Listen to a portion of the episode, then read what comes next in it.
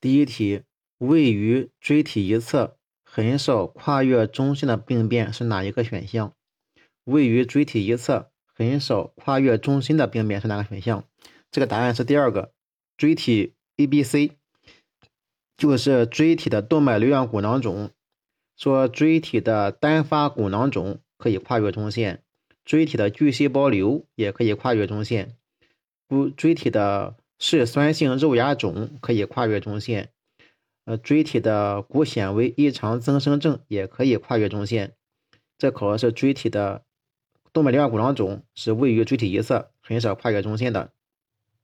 这考的知识点什么？考察知识点是动脉瘤样骨囊肿，还有嗯骨巨细胞瘤，它是偏心性生长。动脉瘤样骨囊肿和呃，骨巨细胞瘤是偏心性生长，因为偏心性生长嘛，就很少跨越中线，它长在一侧了，就不能跨越中线了，它就考这个知识点的。关于动脉瘤样骨囊肿，动脉瘤样骨囊肿它是一种充血性膨胀性的溶骨性病变，它是充血性的，里面有血液，膨胀性的，嗯，溶骨性病变，切面呈大小不一的蜂窝状囊腔，切面呢可以看到。大小不一的蜂窝状囊腔，内含新鲜或者陈旧的血液。这个间隔是由骨小梁和纤维组织组成的。呃，动脉瘤样骨囊肿临床特征，它多发生于十到二十岁的青少年，发生于十到二十青少年，常有外伤史，可能有外伤有关系。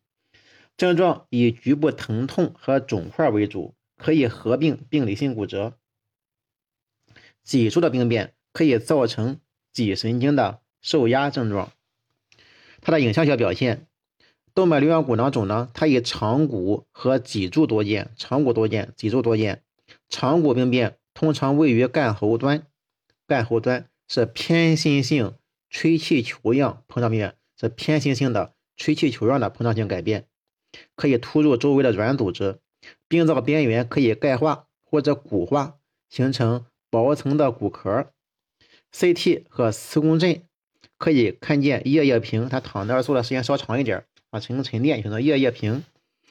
呃，脊柱的特征是膨胀性的改变，脊柱的特征，病变特征是膨胀性改变，常累及椎体的后部或者整个椎体，常累及椎体后部或整个椎体。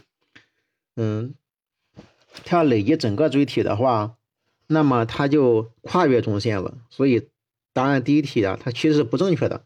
它仅仅是为了考察这个知识点，嗯，说椎体一侧横着跨越病变是动脉瘤样骨囊肿，他说考察偏心性的，但实际上它可常累及椎体后部或整个椎体，它累及整个椎体时候啊就跨越中线了。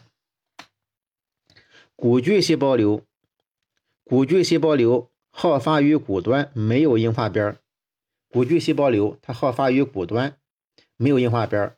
动脉瘤样骨囊肿是有硬化边的，这两者是有区别的。动脉瘤样骨囊肿有硬化边，有钙化。第二呢，发生于髂骨的时候，发生于髂骨的时候，骨巨细胞瘤可以侵及邻近的骶骨。发生于髂骨时，骨巨细胞瘤可以侵及邻近的骶骨，但是动脉瘤样骨囊肿就不会侵及相邻骶骨。呃，骨巨细胞瘤可以侵及邻近的骶骨，但动脉瘤样骨囊肿不会。第三呢？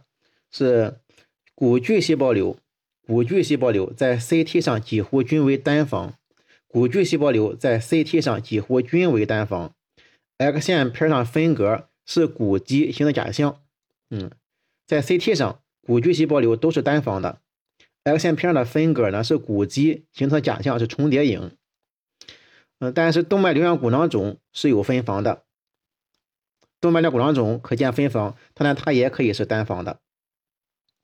第四呢，骨巨细胞瘤，骨巨细胞瘤如果不继发动脉瘤样骨囊肿时候是软组织密度，骨巨细胞瘤如果它不合并动脉瘤样骨囊肿的话是软组织密度，但是百分之十四的骨巨细胞病例可以合并动脉瘤样骨囊肿，这个时候鉴别就困难了。关于。肺部组织包浆菌病的影像特点。关于肺部组织包浆菌病的景象特点是两肺粟粒样病灶，两肺的粟粒样病灶。肺组织包浆菌，肺组织包浆菌是少见的深部真菌病。近年来，由于艾滋病和其他病因所致免疫损害，导致宿主导致损害宿主呢不断增加，肺组织包浆菌病呢就时有报道。肺组织包浆菌病临床表现轻重不一，根据人体的健康状况和免疫功能，结合有关影像学和实验室检查，临床上将。组织包浆菌病分为四型，第一是没有症状型、无症状型，占百分之九十到九十五。病人没有症状，但组织包浆菌素皮肤实验是阳性的，影像显示肺部出现多发的钙化灶。第二是急性肺型，急性肺炎型嘛，就是肺型，嗯，畏寒、发热、咳嗽、胸痛、肌肉痛及体重减轻。两影像显示两肺弥漫性的结节状的致密影，边缘模糊。第三型呢是播散型，多数由急性肺型恶化而来。除上述症状以外，还有贫血、白细胞减少、肝脾肿大、皮肤黏膜溃疡、全身淋巴结增大。影像表现是速粒型肺浸润、空洞形成及肺门淋巴结增大。第四是慢性肺型。呃，本型呢约百分之二十没有任何症状，常见症状呢是咳嗽、咳痰、发热、胸痛、卡血、呼吸困难、盗汗、消瘦。影像表现早期是边缘清楚的肺实变，后期是结节状肿块，部分患者在肺尖部出现空洞。组织包浆菌的孢子或者菌丝体经呼吸道感染人体肺组织以后。被人体的白细胞和肺泡巨噬细胞吞噬，转化为酵母型，产生特异性细胞介导的免疫反应，也就是迟发型的过敏反应。随着炎症反应增强与迁延，显微肉芽肿形成。肉芽肿结节中心组织营养不良性钙化，形成中心的靶征和弥漫性的钙化。影像表现为两肺结节样的阴影。结节中心圆形钙化，形成典型的靶征，就是两肺结节阴影，阴影中心有圆形的钙化，形成靶征。多发的中心钙化结节聚合就形成散弹征，这种表现具有特征性。在形成细胞介导的免疫反应之前，组织包浆菌可以由巨噬细胞诱带向远处播散，经淋巴播散到纵隔淋巴结。或者经血流到网状内皮系统，形成纵隔和肺门淋巴结增大的肿大钙化，常伴有肺内的钙化或者实变。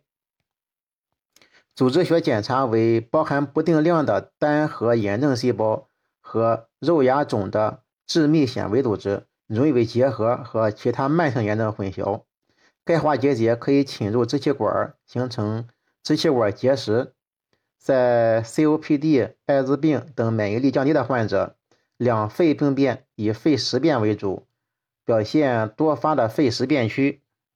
病变中可有支气管充气征，也可以空洞形成，边缘有晕征，类似肺炎、肺结核。病理上是肺泡内大量病原体和含有嗜中性粒细胞与纤维素、红细胞、巨细胞混合物的炎性反应，但是其病变程度。与临床表现不一致，可以鉴别肺炎和肺结核。它临床表现与病变程度不一致。